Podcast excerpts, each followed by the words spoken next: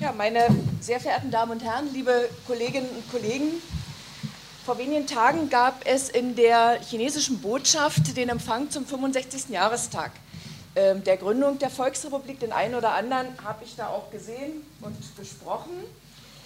Es gab zahlreiche Gäste aus Politik und Wirtschaft und Wissenschaft. Und als der Botschafter in seiner Ansprache ähm, davon redete, dass es Erfolg nur geben könne mit dem Sozialismus chinesischer Prägung, gab es lebhaften Beifall. Also vom Landwirtschaftsminister der Bundesrepublik, von verschiedenen Staatssekretären, von Abgeordneten von CDU und äh, SPD und allen und FDP natürlich ähm, auch. Ja, ich vermute mal, der Beifall galt wohl weniger dem sozialistischen Modell oder dem, was man möglicherweise darunter versteht, das wird ja unter anderem auch heute hier diskutiert, äh, sondern mehr der enormen Wirtschaftskraft, die China ähm, hat, an der man natürlich gerne teilhaben möchte. Ja, China hat unzweifelhaft ein hohes Gewicht in der Welt, sowohl wirtschaftlich als auch politisch. Gleichzeitig finden gewaltige Veränderungen statt in der Sozialstruktur.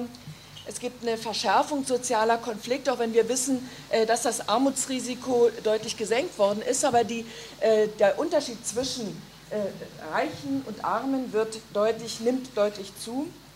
Und diese nahezu ungezügelte Wirtschaftskraft führt natürlich auch zu erheblichen ökologischen Problemen.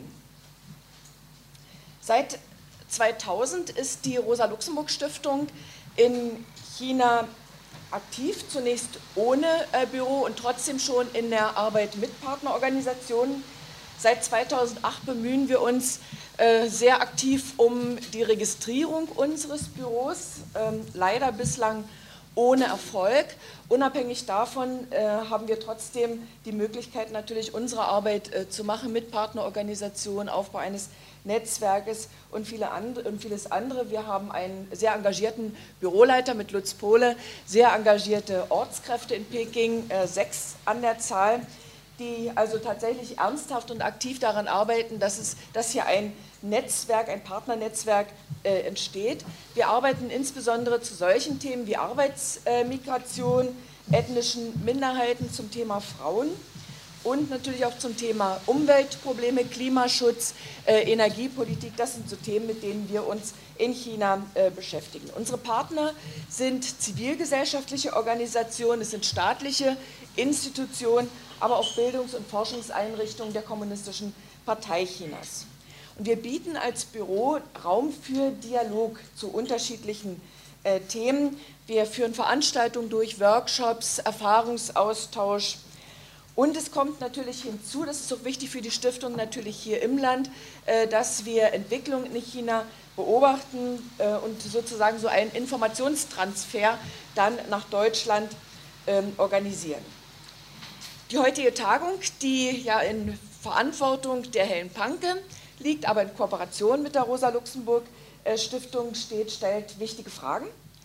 Ja, wohin geht China? Welche globalen Auswirkungen sowohl sozial, ökonomisch, ökologisch hat die Entwicklung? Welchen Platz sollte das Land einnehmen, also angesichts äh, der Größe, der Bedeutung des Landes, auch bei der Lösung äh, globaler Probleme? Und ich finde, das sind spannende Fragestellungen. Und ich vermute mal, dass nicht alles heute geklärt werden und gelöst werden kann, äh, dass manches sicher als Frage auch stehen bleibt und sich wahrscheinlich auch heute neue Fragen ergeben, also an deren Beantwortung wir dann auch weiter arbeiten. Insofern einfach mal möchte ich das Angebot auch der Stiftung machen, dass wir äh, tatsächlich an diesen Fragen äh, weiterarbeiten und dass auch dafür natürlich unser Büro in äh, Peking, aber auch unser Referat, Malis Linke ist mit da als die Referatsleiterin unter anderem zuständig äh, für China, äh, dazu auch mit beitragen wird.